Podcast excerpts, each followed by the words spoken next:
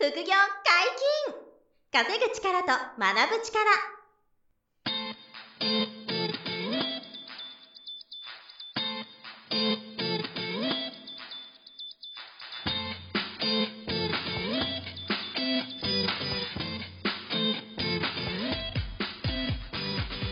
この番組は稼げるようになりたいを叶える副業アカデミーの提供でお送りいたします。副業アカデミーはあなたが副業で稼げる状態になることにコミットしたスクール初級コースから上級コースまでさまざまなジャンルの副業ノウハウを学んでいただけます詳しくは副業アカデミーで検索くださいこんにちは、小林正宏です。山本博史です。よろしくお願いします。はい、よろしくお願いします。本日は小林さんと二人でお話ししますが、はい。今日のテーマは何でしょうか？今回は、お金持ちと、うん。そうでない人うん。の違いって何だろうというテーマで、はいはいはいはい。えー話していこうかなと。はまあちょっとこのテーマは、あの、なんていうんですか、キリがなくて、はいもうね、2時間でも3時間でも話せるんで、はい。ちょっとその、うんまあ僕が思う、その特徴とかうん。を、えっ、と、いくつか、はい。ちょっとこう絞ってお話ししてみようかなと。はいお願いしますはい。まあ、あの、全部が全部、これが正解ってわけじゃないと思うんですけど、うんまあ僕が考えてる、はい。お金持ちの方と、まあそうじゃないとか、うん。そうなれてない人の違いがこういうとこがあるなっていうのをね、ちょっといくつか話していこうと思うんですね。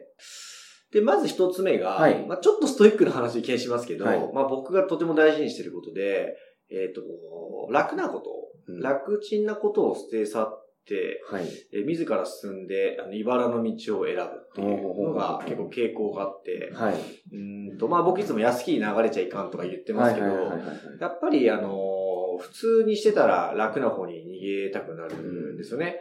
で、えっ、と、その方がまあ、その、なんていうんですか、生きていくにあたってのストレスは少ないので、はい。まあそうなりがちじゃないですか。はい。うんですけど、やっぱり、あの、経済的に豊かになる人っていうのは、自分から進んで、あの、まあ、茨の道っていうと、オーバーですけど、まあ、ちょっと大変なこととか、うん面倒なことにこう立ち向かっていくっていうことを、うんあの選んでる人が多いですね。で、意識して選んでる人と、うんまあ、なんかセンスで選べてる人といますけど、まあそういう傾向があるなっていうのがまず一つ目ですね。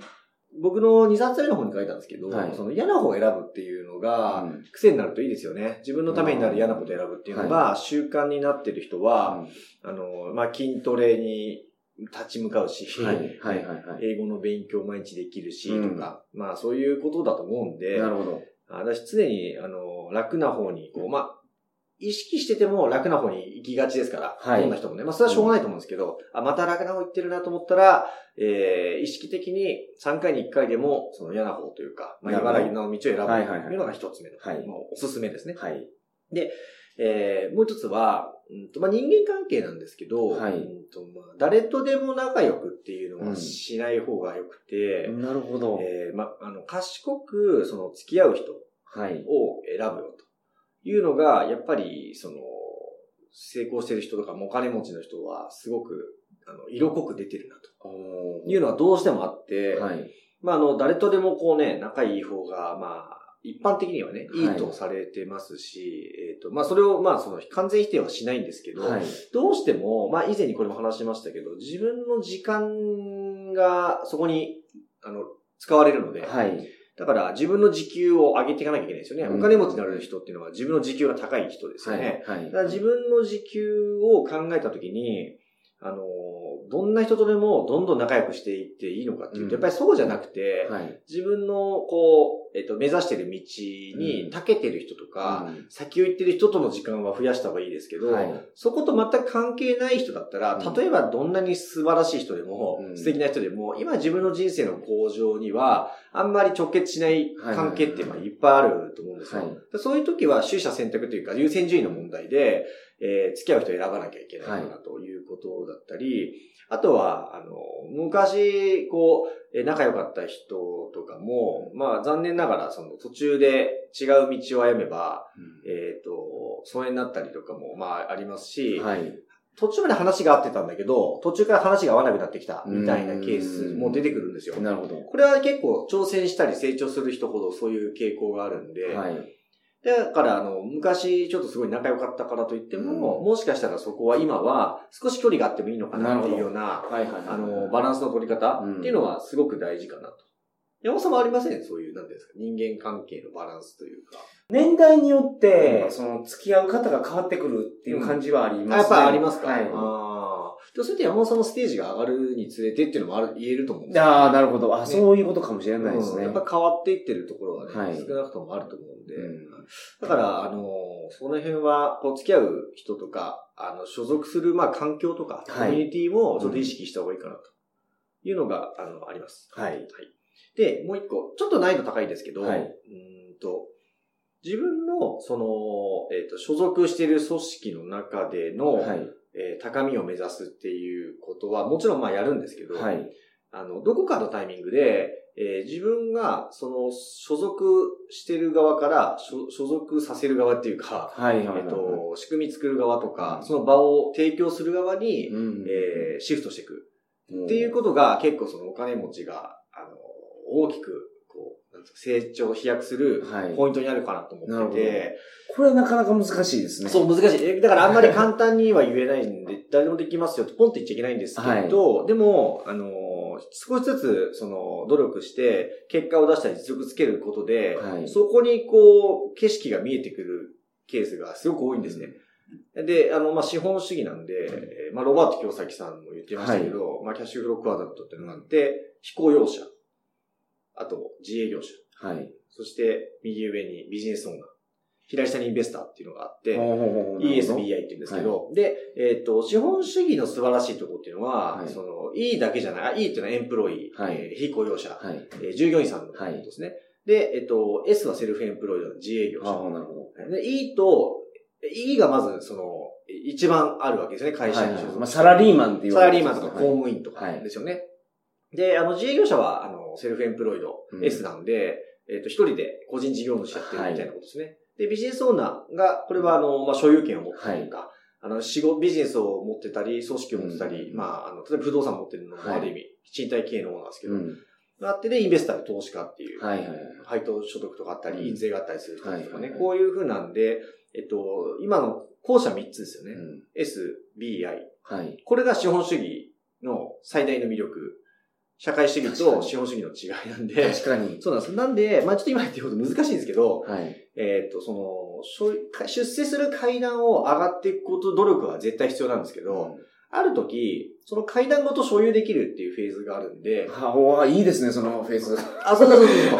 あるんですよ。ああ、なるほど。はいはいはい。だからその、えっと、階段ごと持つっていううん景色を、まあ目指したいし、はい。お金持ちの多くはそこにいるんですよ。なるほど。はいだからそこをも考えてもらえるといいかなと。で、その階段の初め、小さい階段かもしれないですね。三段の階段最かもしれない。初は小さい階段です。それはもう間違いなく小さい階段です。ははい。でも全然それでいいんですよ。うんはい。で、それはだから例えば副業を始めたりすれば階段登り始めるんで。はい。で、それでやがて気づいたら、あれ？ちょっともうこれ階段ごと変えるなとか、階段持てるな、作れるなってなってきた時にはいはいはい、自分なりの階段があるんで、うん。それを作って持ってる、所有する側になる。しいで、その階段を登っていただく更新の者たちがいるんですよ。はいはいはいはいで、彼らからでまた自分の人生を成長するためにその階段を上がるんで、はい。この、なんていうんですかね、その、存在っていうんですか、はいそういう風になってるんだっていうことは考えてほしいんですよね。うん確かに。そう、資本主義の中で生きてたら、うんサラリーマンやっておくっていうのは、ちょっともったいないですね。もったいないですよ。でサラサラリーマンは安定してるそうそう、安定なんだけどね。そうなんですよ。いいけど、だから副業うでん。そうです、そうです。そうです階段をさすが。そういうことです。だから、あの、サラリーマン、得ですよね。おっしゃる通り。飛行用車でいるまま、はい副業で、あの、その将来の階段を所有するための、うんあの第一歩踏み出せばいいんですよ。で、それが資本主義の素晴らしさですから、安定もありつつ、そう。あの、そのサラリーマンとか公務員してれば、はいはいはいその安定はもうすごいし、社会的な信用もありますから、うんもうすごく尊いんで大事にしてもらうんですけど、でもまあ会社員やったら自分が売り上げ、全然上げれてなくてもうん、給料もらえます。もらえますから。もうそれはね、すごい尊いことですよ。本当に。でも実際そうですからね。そうですよね。んそれはぜひ階段にこう登ってる、所属してる魅力もあるんですけど、ただ本当に経済的自由を手にするお金持ちっていうのは、あのその階段作ってたり、はい。あの想像したり、その所有したりしているっていうことですよね。そこを、だから会社だったら社長さんだったりするし、あそうですねまあ公務員よりも、まあ総理大臣とか政政治家たちとか官僚の皆さんだし、まあそういうことなんですよね、大体ね。世の中の仕組みっていうのは。そこはちょっと考えておいてもらえると、あの、よりこう経済的にレベルが上がっていくかなと思いますね。はい。もうちょっとちょっと言ってください。あ、お願いします。えっと、まあ、これもよく言われるんですけど、あのなんで働くのっていう時に、はいい、や、毎日飯食うためでしょっていう、うんご飯代、ご飯食べるためでしょっていうのがまあはい一般的な答えですけど、はい。どっちかっていうとね、そのお金持ちになる人っていうのは、目先のご飯か、ご飯で稼ぐためっていうよりも、あの、自分の市場価値上げるために働いてたり行動してる人が多いっていう。これも結構違うんですね。はい。あの、落ちりがちですよね。どうしても、時給1000円以上ですけど、今、時給1000円で、はい。8時間働いて8000稼いで、うん。それ12、20日働いて16万稼げば、まあ、家賃払えるな、みたいな、こういう感覚がまずあるじゃないですか。はい。はい。まあ、これは生活するためのもちろんね、うん大事なことなんですけど、うん、やがて目指してほしいのは、はなんで今ここでこの時給でこの仕事してるのかなって。はい。それな、こういう力をつけるためだとか、まあ、ここで資金を貯めて、次こういうチャレンジをするためだとか、なんでこの会社で年収400万で働いてるのかなって思った時に、うん。年収400万で稼いで家族を養うためだって、もちろん大事なんですけど、はい。じゃなくて、自分の市場価値を上げるために、この会社でこの業務をしてうん、このスキルを、あの、磨磨いてるから、あの、まあ、し昇進出世を目指しているからなのか、あの、転職してさらにキャリアアップするためなのか、あの、その、なんつうか、自分の市場価値を、はい。あの、上げるために、えーや、やあの、考え、あの、行動してるっていう、その、冷静さといいますか、なるほど。っていうのが、もう絶対あった方がいいということですね。僕も26ぐらいからそういう感覚がすごくあって、はい。なんで今サラリーマンやってんのかっていうことは常に考えてたんですよね。あ、25、4、5ぐらいからか。はい。考えてて、その時はもう転職を考えてたんですよね。はい。転職するために、ここで営業のスキル磨いて、うん大きな数字出しておけば、次の企業でも営業職で、はい。年収上げる転職できるな、みたいなことを考えながらやってて、実際転職したら、あの、収入も一応上がる転職になったんですよ、最終的には。まあでも結果転職したきっかけで、あの、副業もやってる人がいて気づいて、はい。で、副業を始めたんでね、はいそこからまた世界が変わってなるんですけどね。はい。まあ、なので、そうやって、えっと、ただこう目の前の、その、生活するために稼いで仕事してんだよねっていうことで、モチベーション上がらない人よりは、なんで今ここで働いてるのかなっていうことを考えて、今自分の市場価値を上げられるためにやってるとか、まあ、今自分がどのどんなポジションにいるのか。立ち位置がどんなところなのかっていうのを常に考えながらう、ん目の前の行動を起こしている人の方がお金持ちになりやすいと思うんですね。なるほど。そう。これも意識してほしいなと。はいはいはいちょっと難しいですかね。はい。いやいや、自分のスキルうをんその磨きたいっていうのは、あの、結構皆さん、まあ男性特にそうですけど、はいはい欲としてあると思うんですよ。成長したいっていうのは。そう。だから成長したいじゃなくて、うん。その成長が自分の市場価値を高めるために、どういうふうに役に立つのかっていうのもちゃんとイメージしてやった方がいいっていうことそういうことです。それね、結構できてない人多いんですよ。成長はみんなしたいから、なんか、セミナー受けに行ったりとか、いろいろやられてますけどやって、ますけどね。それが自分の市場価値をうん。そうそうそうそう。3年後にはこう高めますみたいな。そこに紐づいてなきゃいけないんですよ。はいはいはい、ではい。紐づいてないのに、なんかあの、学んで満足したりとか、うん、なるほどなるほど。全く今のその自分の市場価値が上がらないところに一生懸命、はいあのお金かけて時間かけて習っちゃってったりとか、うんもうこれもったいないケースで、はいせっかくそういうね、お金と時間割く気持ちがあるのに、うん自分自体の価値が上がらないところにめちゃめちゃはいはい。リソース割いちゃってるみたいなケースって結構いらっしゃって、はいこれもったいないんですよ。なるほど。これ、こういうのは、その、今言ったような、僕言ったようなことができてる人は、うんそういうミスマッチを起こさないうんんですよね。でも一番しんどいのは努力することで、そこはできてるんですから、その方も。その、その人はね。も。ったいないですよね。あの、努力のその方向性間違っちゃってるだけで、はいそうすごい惜しい人ですよね。こういう方もでも結構多いですから、あまあ今言ったことはちょっと気をつけてほしいなと思いますよね。はいはいはいで、あとは、えっと、あとね、え二つぐらい、あ、三つぐらいちょっと言いたいんですけど、はいちょっと早めに言いますけお願ど、えっと、せえっと、か節約することにうん。気が行きがちな人がうん、ちょっとお金持ちになりにくい人で、うん。どうやったら、あの、稼げるか増やせるかの方に、重きが置けてる人の方が、えっと、お金持ちになりやすいっていうのがやっぱりはいはいはいあって、まず皆さんがお金のことを考えるときって、節約の方がさ先行すると思うんですよね。えーどうやって水道代下げようかなとか、あとは、あの、こういうふうにやればお得だよとか、まあいいんですけどね、もちろん。あの、はい大事だと思うんで、まあはいポイントもね、今すごいですし、うんポイント貯めたらお得だ、うんふるさと納税がとか、はい。で、節税になるって、これはもちろん大事なんでいいんですけど、はこっちばっかりに思考いってると、まあお金持ちにはほぼなれない。うん。ほぼほぼないなれないですね。で、どうやったら、その、もっと収入が増やせるかなとか、あの、資産が増やせるかな。多少リスクがあっても、取れるリスクは取りながらチャレンジしていこうっていう、この気持ちがある人の方が、やっぱり、あの、お金持ちになってるケースが、あの、多いかなと。まあそう、入ってくるお金が2倍、3倍とかになる可能性ありますけど、うん支出が、うんその、2分の1、3分の1になることは、まあなかなかないいや、ですよ。もうほとんど無理です。それ答えで、限界がありますよ。はい。もうだから、出てくお金なんて切り詰めちゃったら、はい。あの、もう、なんていうんですかね、自己肯定感も下がってきますし、うんはい。で、もうおっしゃる通り、限界値、額面の限界値もあるから。あるありますよねそんなにそう、はい家賃がじゃあ1万円になるかって、まあゼロじゃないですけど、はいほとんどの場合はなかなかうんないわけで、じゃあ家賃がマイナス10万円もらいながら住めるか絶対ないじゃないですか。はい。どんなに安くてもタダで住めるぐらいのしかないですよね。まあほとんどいないと思いますけど。だけど、その稼ぎの方はおっしゃる通りで、今の収入を2倍3倍するのも、あの、まあ、パッと聞いたら、あの、難しいと思うかもしれないですけど、別に難しくないんですよ、本気でやれば。はい。で僕なんかもうサラリーマン辞める頃は、本業の10倍以上でしたから、うん副業が。はい。だからもうそういうことも全然あり得るわけですよね。だからそっちにやっぱりこう考えが向いてるっていうことが、あの、とても大事っていうことですね。なるほど。で、もう一個ちょっとね、お金のその、えっ、と、節約とかと絡むんですけど、はい。使うときにうんどう思ってるかっていうのは、すごい差があって、使うとき。そう、お金使うときに、はいお金持ちの人とそうでない人でどう違うかっていうと、お金持ちの人って、お金使うその時に、はい。得をしたって思ってることが多いんですよ。おー例えば、あのー、食事した時に、はい自分が作らないでうん出てきたものを美味しく食べられた。はい。得だなって思いますよ。はい例えばタクシー乗った時うに、んいやー、これ自分運転しないし、えっ、と、スムーズにはい。中で仕事を進めながら移動できたから、うんすげえ得だったなって思うんですけど、はい。あの、普通の人って逆で、はい。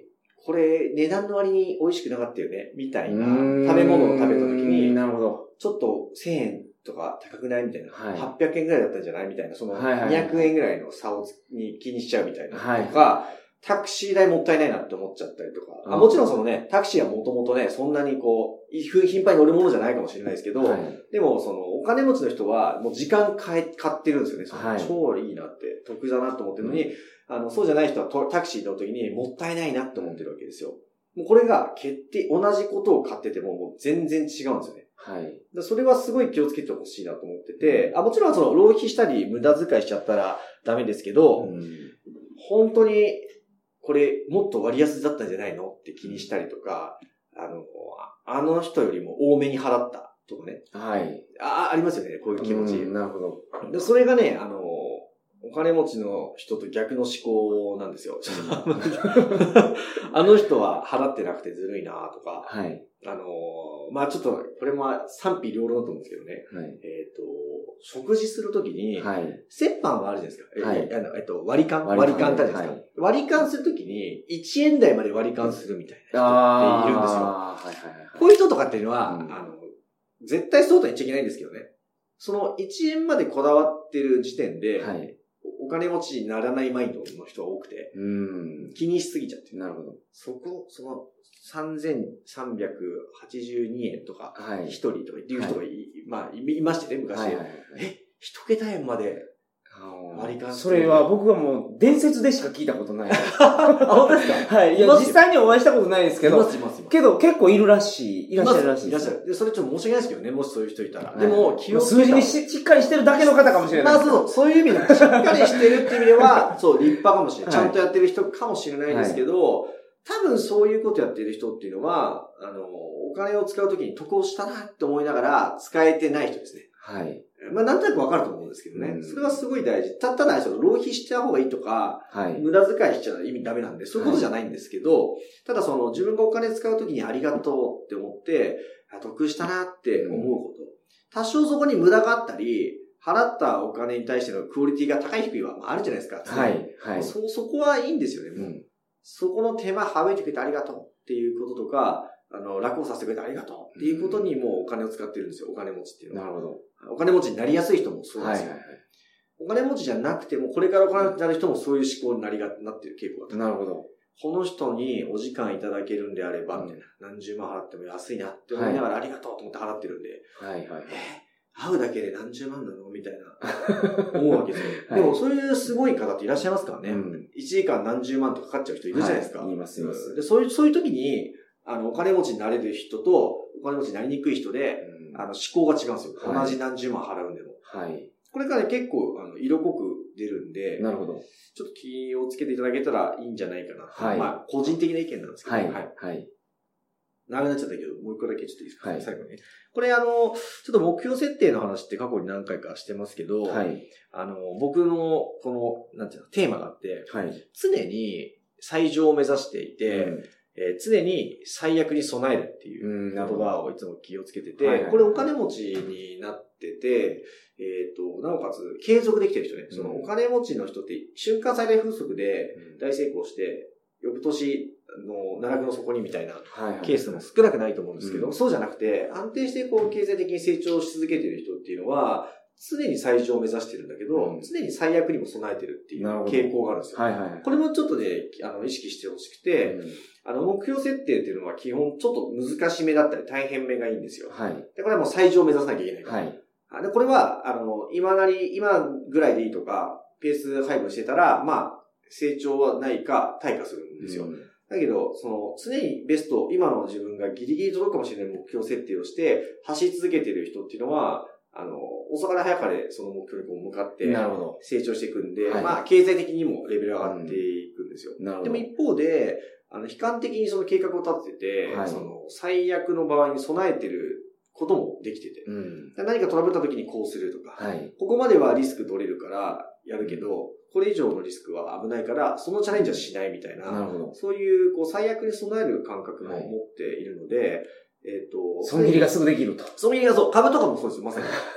株 FX とかもまさにそう。はい。もう、あの、これができてる人は、最上を目指すけど、はい最悪の場合もうすぐ消えるっていう風になってるんはいで、そういうマインドセットが結構整ってる人がお金持ちになってるなっていう、すごい気持ちが、感覚があるんですよ。まあ、ちょっと、ちょっと抽象的でしたけど、まあなんかそういうところを、うんあの気をつけていただくと、やっぱりこの資本主義においてのはいお。金持ちになりやすいかなと思いど。ますし、まあ、僕が知ってるお金持ちの人っていうのは、大体今みたいなとこの要件を満たしてる人がほとんど。うん。まあ、例外の方はもちろんいますけどね。はい絶対こうじゃないんですけど、まあ、大体そんなところがポイントにはなるかなと思うんで、ちょっと参考にしていただけたらなと。いう話でした。はいはい。本日も大変勉強になりました。長々と失礼します。副業解禁稼ぐ力と学ぶ力、そろそろお別れのお時間です。お相手は小林正宏と、山本博史でした。さよなら。さよなら。